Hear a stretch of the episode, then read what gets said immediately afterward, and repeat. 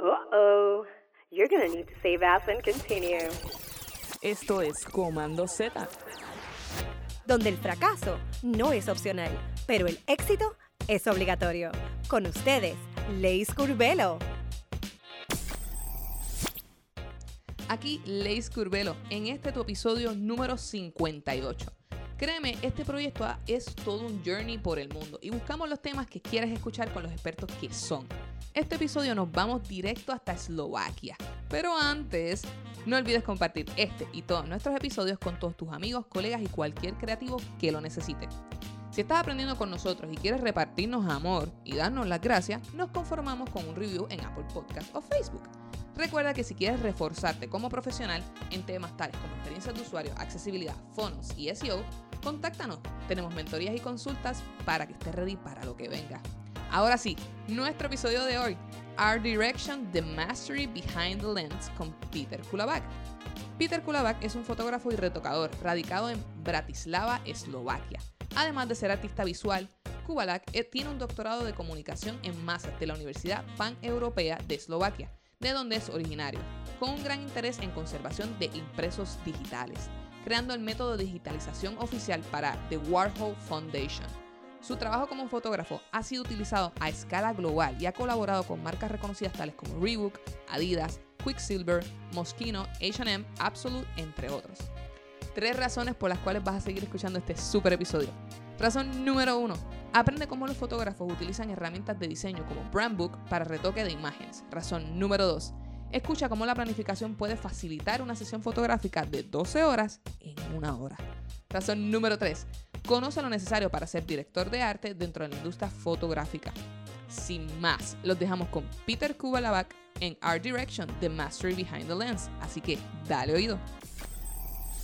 Estamos aquí en una edición súper especial, aquí en Command Z Podcast, y tenemos hoy el honor de entrevistar a Peter Kubalak. That is correct, your name? Yeah, hello, I'm Peter Kubalak. I'm from Slovakia. Yeah. That will be really interesting, this interview, let me tell you. so let's talk about with the main questions. Um, talk talk me a little bit about your your experience, your current role. uh, currently, right now, I'm photographer and also retoucher, but uh, I used to be professional snowboarder, and this is the starting point. Uh, I had very bad injury. I broke my heel for several times, and the foot was like in very very big mess. So then I decided that I need to switch the career from sport to photography. And right now I'm in sports commercial and sport fashion photography, and I'm trying to get to more into fashion. So Great, great. So within your experience as a photographer, what do you think are the principles in photograph that are aligned to design? Uh, I think these two disciplines have like different things. For example, you know, design when you are designing something, some illustration or something like that, you are building from the base, from the core. But photography is mainly for me uh, about documenting some situation. But they've got some, you know, principles that are common for both of them. For example colors you know how to use them uh, for example uh, composition and, and and this stuff. So i think uh, they've got some base things common but at the end they are for me very different. Definitely, I totally agree. In design, you have to plan um, how you portray the visuals, and also you have to be like trying to communicate something in the photography too. yeah Um, but in the photography, you are taking one moment of the life. yeah that that that's true that's true So, how is your design process uh, when you are conceptualizing a photo shoot in a complete campaign? Okay. Um, always, uh, I'm trying to speak with a client. Uh, usually, at the first meeting, we just speak about their company. For example, if I'm working for them first time, about the pro, uh, about the product or service. Uh, then uh, we're trying to find some idea or concept. Uh, if we find something, for example, I'm searching for this information for maybe two or three days, then we build uh, three concepts. Uh, these concepts uh, I'm usually sending to the client to it's it's your selection after all. So when we've got the selection, then I'm preparing the moods, uh, location scouting, and if everything is okay, then I'm building the design manual, uh, which is based uh, like we've got uh, poses which we'll actually have on the final pictures um, face expression styling uh, exact location with exact pose. So you've got everything there in this uh, manual. So the client at the end will exactly know what we are going to do. So uh, before shooting they can tell me that okay peter can you change for us this because this position of body is very beautiful but it's not communicating the product as we want it to have like you know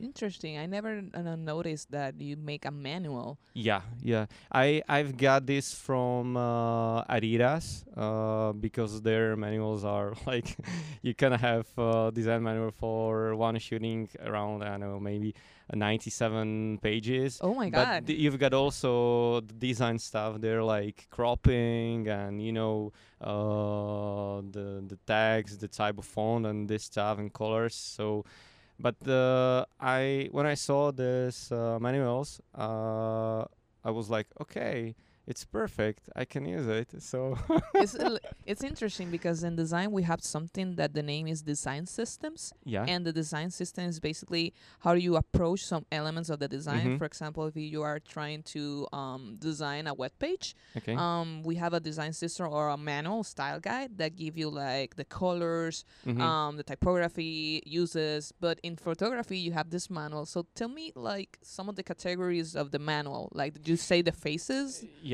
Uh, y- uh, you can you can call it also, for example, photo guideline or whatever. But uh, for me, first this idea, some scratch of the or some notes of the the, the, the main story behind the shooting. Then you've got mood boards. So what type of mood you want to have uh, and, and this stuff. And then on these two things, you're building this photo guideline or design manual for shooting and we can call it whatever. And in this manual you've got everything like everything. And then uh, after this pre-production you've got post-production and you can also have uh, uh, manual for retouching i had Wow. one uh, campaign we did global campaign for one uh, london client and the art director he was from finland yeah he was from finland and he sent me like uh, guideline for retouching and it was like around i don't know maybe uh, 15 pages and i had everything there and it's it's super cool because at the end you know exactly what they want to have and it's you know it's easier for you as a for creatives to do what they want to have yeah just just address uh, like the guidelines. Um one of the guidelines will be like um for retouching like um, gradients or lighting or uh, you can have everything there. just give me one example because it's really Uh, interesting. uh, for example, uh, put more grass here, or pu- or match this green with this type of green, or uh, match all the blue skies on every picture. Yeah. oh my god really Yeah, yeah, yeah, yeah, yeah. This is, th- for example, this is very common thing which you n- which you really need to have in editorial shooting that all the colors will be same. Uh, so the white balance will be not like you know like one big sinusoid.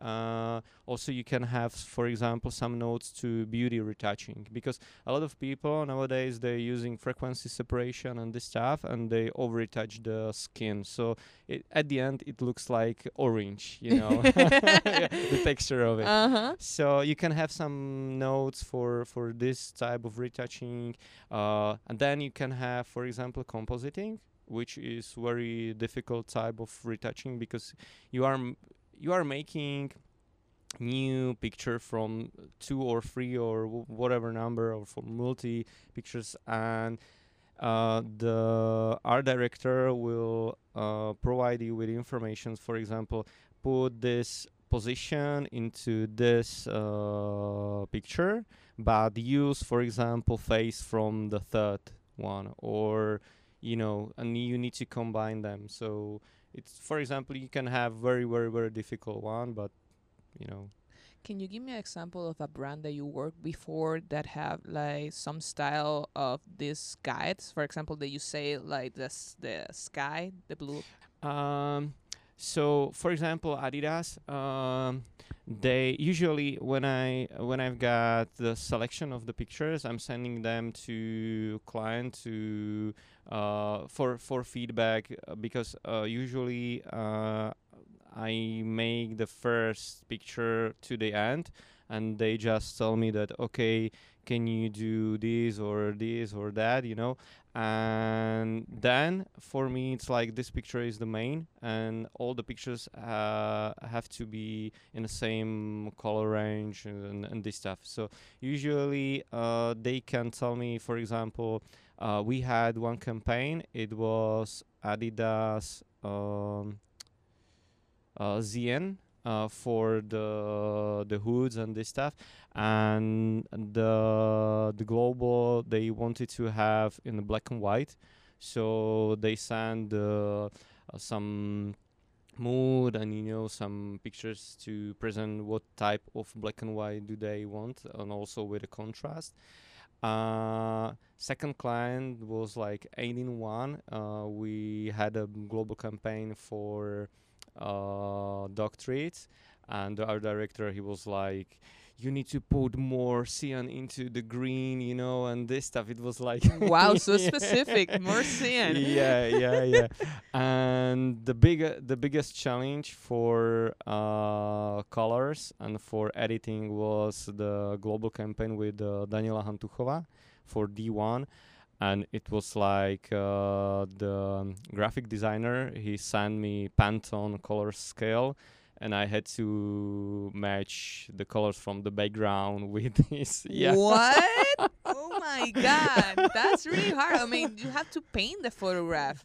yeah and also That's you need to yeah and also you need to have in mind that you want to have structure under the colors because you don't Mhm. want to have like you know collage from 70s so Oh my god.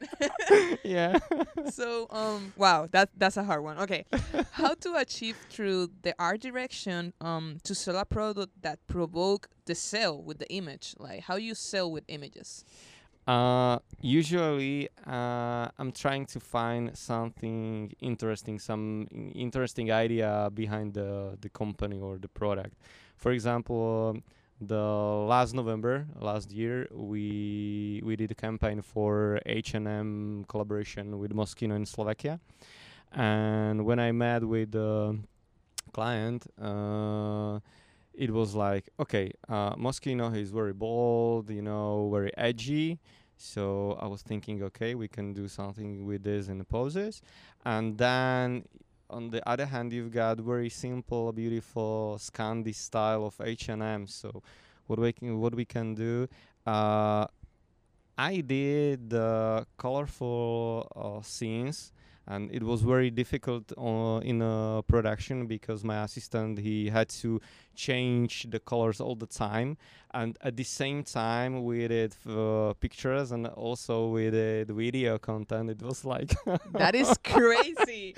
Yeah yeah. So we had two different ideas on the two different uh, brands and w- i put them together and at the end it was like you know it was very edgy and it was very colorful. And as you know nowadays for social media it's very good to have some some poppy content very colorful and this is very bright so. Hmm so we have a section in in the podcast um the name is fallando en lo fácil.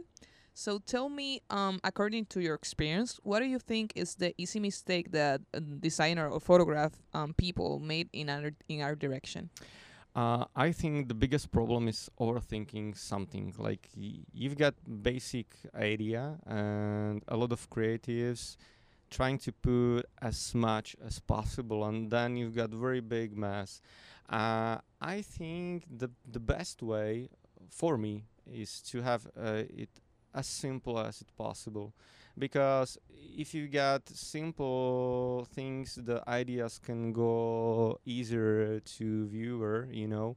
So i think th- th- this is the biggest problem. And also as an art director you need to keep uh, the whole picture in your mind. So how it will looks like uh, on after the post production and you need to prepare for this. And it's very good if you um, if you make some guideline for the for the makeup artist or for stylists so they will exactly they will know exactly what you want from them because on the set you don't have so much time Mhm. so the best way is to have as much time for pre-production as it possible and and trying to do as much as possible in this in this step in in pre-production. In pre-production yeah, Yeah. definitely. Be organized in the pre-production so you can um, take advantage of the time. Maybe it sounds very strictly you know but at the end it it, it pay off like photograph and advert for advertising campaigns um it's not the same than making a portrait we know that. Um what are the changes or how you adapt to achieve the goal of a campaign like a Reebok or Adidas Okay, uh, at the first, uh, we've got manuals from these big uh, clients, so uh, every time I exactly know what they want from me. And also, if we don't have, for example, this type of material, uh, I'm trying to speak as much as possible with the client to to know what he would like to have. And also, a good thing for for be prepared for this is to check the company's visuality. So this is the main thing. And if you are doing for example only portrait you can be also prepared for it but you've got more space for you know trying new stuff uh, to do some experiments and and work it on a on a set but on a campaign there is as i mentioned before there is no time for for trying new thing or or or cha- or or making changes or something like that. You cannot be like improvising in the no, ti- in the moment. no, not at no, all. not at all. No don't do that people. So um for you what is the most important thing that a, a photograph should have in terms of composition for advertising it depends on what type of campaign you are going to do. Because it's big difference between uh, making composition for for example for big board uh, or for some social media because you've got different type of crop. Uh, usually i've got this uh, uh, this mater- di- di- this uh, crop and this composition thing in a in a uh, guideline so I exactly know what I'm going to do but if I don't have I usually uh, trying to put it into thirds you know and Mhm. then I can crop it and uh, because I'm working with uh, in Slack I'm working with 100 megapixel medium format camera for me it's not a problem to crop it. Uh, people don't don't crop it uh, try to um, to to componize it but at the end sometimes it's it's really good to have a little bit of space around the the subject because I had one campaign and at the end the client selected one picture where I was uh, missing the part of the leg. So I had to componize uh, to, I had to put some you had to make it a, a leg? yeah, yeah.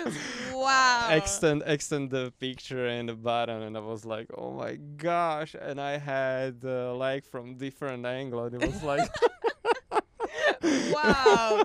That's that's that's a, that's interesting. Yeah so but if you have uh, the client on the set or a director you can discuss uh, all the crops and this stuff. So th- then it's easier and you can make uh, right composition and the uh, production and it's way much easier for you. Okay um tell me what is your biggest challenge in your career?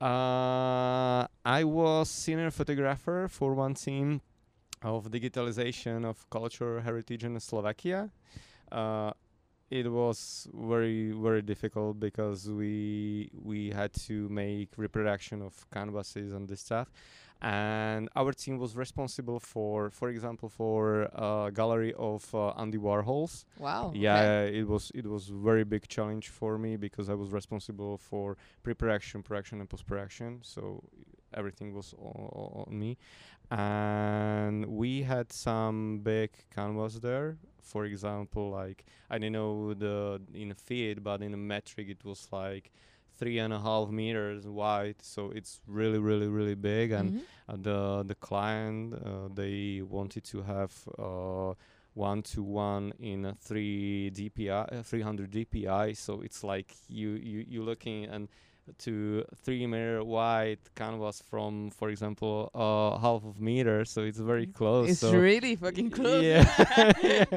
so uh, I I had to uh, assemble our system, uh, and I was uh, like thinking what I can put together to manage this, and I and I decided that the best option will be put all stuff like uh, Sinar P2, which is portrait large format camera uh, with new technology with the phase one.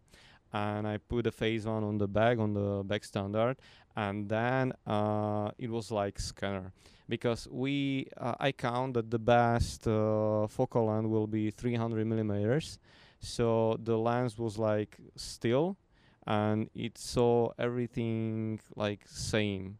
But we moved only with the back part with the with the um, uh, sensor, so we had uh, at the end we had the pictures of the uh, canvas like from 6 gigapixels to 8 gigapixels because for one picture it was necessary to take 50 uh, pictures of calibration and 50 p- pictures of the actual canvas. So it was like calibration then uh, mm, r- real picture move a little bit to side and again again again. And at That the end really complex. yeah and at the end for example in a button you just saw that you are out of focus because the it was like two mi- uh, two centimeters of uh, you know uh, what's the name?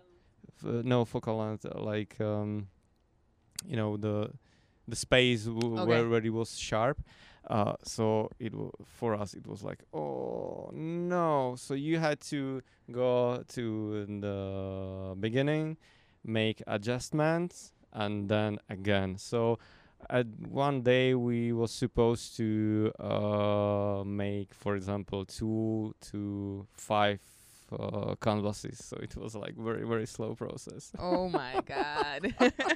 yeah so tell me, what are your love and hate things when you work with models in terms of the art direction? You work Oh. with a lot of people. Yeah okay uh what i don't like uh it's it's one hour posing uh, I really don't like it. It's like you know. uh, so uh, I'm more into natural poses. okay. It's it's one one part of what I like, and the second one it's very edgy. Like uh, do it like more, more, more, more, more. You know, for example, very crazy poses like. Uh, we we have a picture of three girls and two of them are in yoga position on the ground and one is on the yoga position on on them. Oh my. That is really Uh, edgy. yeah, yeah, yeah.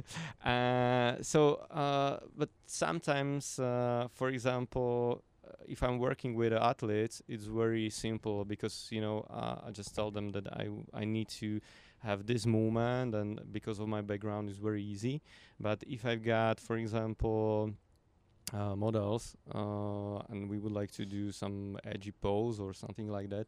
Uh, if they are like, uh, you know, they don't know how to do it, uh, I usually switch to different type of pose just to count, you know, just making the pictures. And then if I see that the model is like okay and calm, then we can switch, Switch. again. Or Uh, if I want some very crazy type of movement, I just uh, show the models what I want, and then I'm repairing with them again, again, again until they are able to make it very natural and then the the magic starts and we are on a shooting again so Practice. The, that is Yeah, the yeah, magic yeah. behind.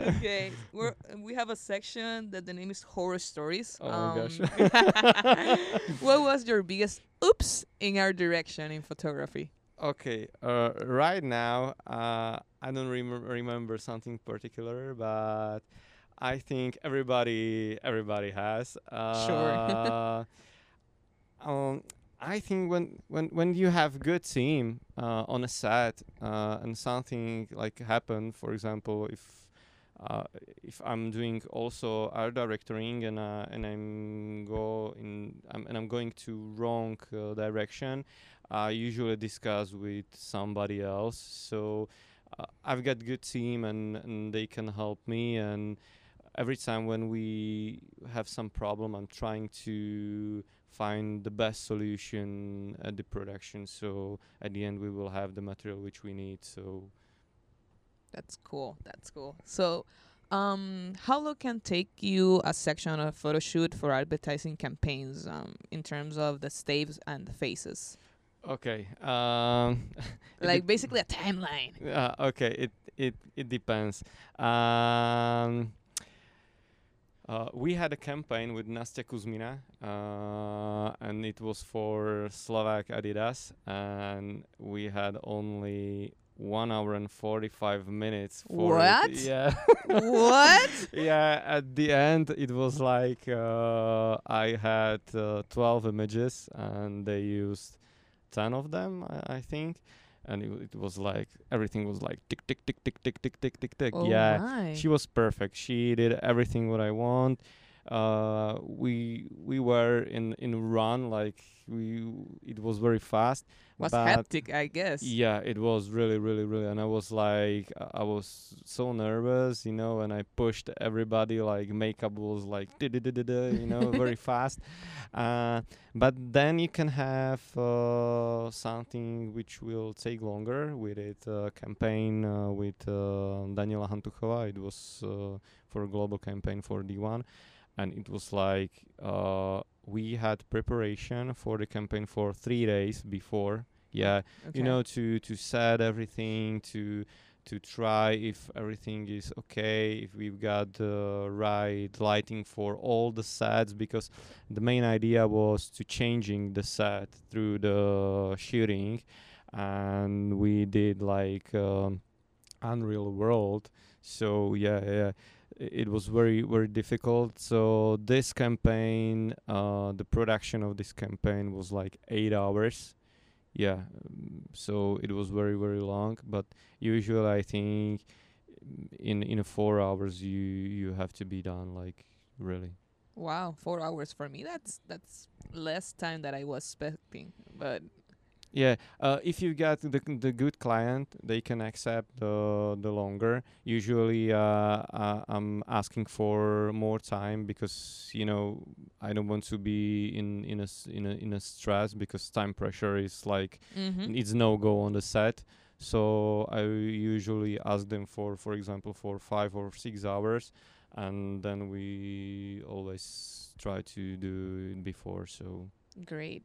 So, um, what what are the things that you would like to designers take in consideration when are working with photographers? As I mentioned before, I'm a retoucher, so usually I editing them by myself. Okay. Uh, but in the case if uh, somebody is uh, supposed to do something after uh, with my pictures, I usually discuss with him, for example, the color space. Usually, I provide Adobe RGB because you know it's bigger than sRGB, 16 bit of uh, that and, and this stuff. Uh, I really don't like if somebody uh, changed the whole meaning of the picture. For example, uh, I've got in color and the graphic designer put it into black and white, and I and I see that the black and white is not so responsive. Like you know, it's for example two two black in the zone uh, three, and I know that there is something under the the, the black one and, and this stuff.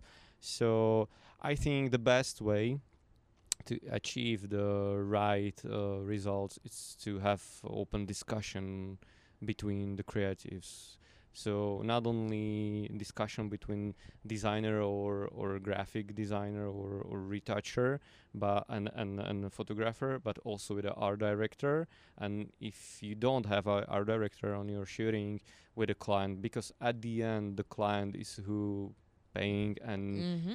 You know you know who Take the final decision for. yeah so Okay, great. So, any advice for young creatives that want to work in advertising field?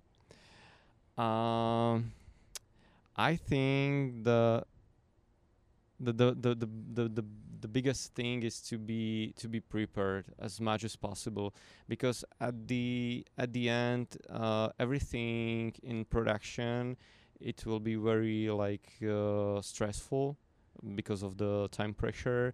For example you can f- you can forget uh, one part of clothing and then oh my gosh what we are going to do. Uh, we had a campaign i don't want to name the brand but they order a smaller size of uh, shoes? shoes yeah. So at the end i was responsible for editing it so we did like we shoot the whole campaign in uh, older season one uh, and then in post production I just switched the shoes.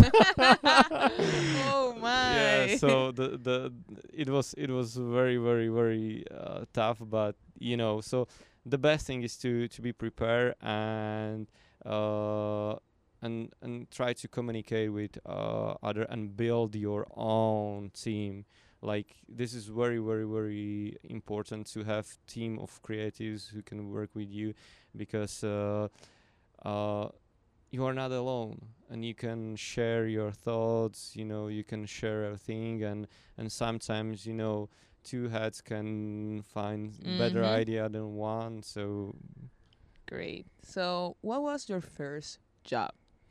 uh, you mean the first The first first Ex- job exactly. Okay.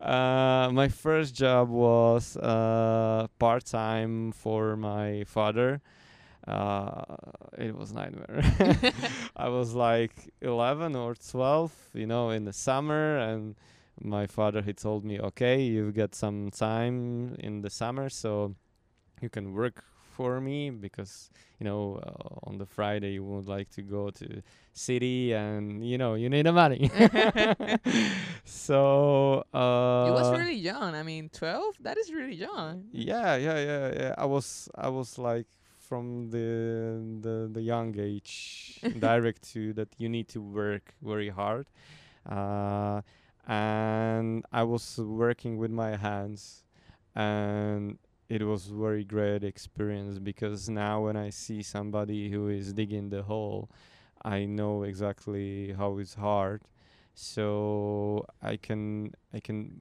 i can be more like you know Empathic. y- empathic and also i can admire my job uh, much more right now because i've got freedom uh, i don't i'm i'm not forced to work in the rain i'm not forced to work every day i can take a day off and i go for example surfing or skating or, Or be in Puerto Rico. or be in Puerto Rico.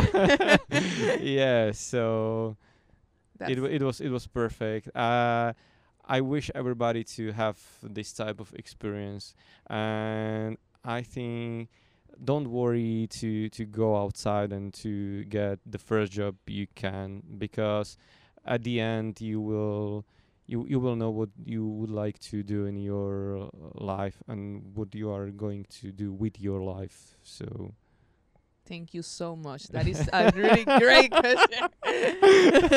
and also, thank you for the opportunity, Peter. oh thank you very much it was pleasure Have a great day. Será hasta la You too. okay goodbye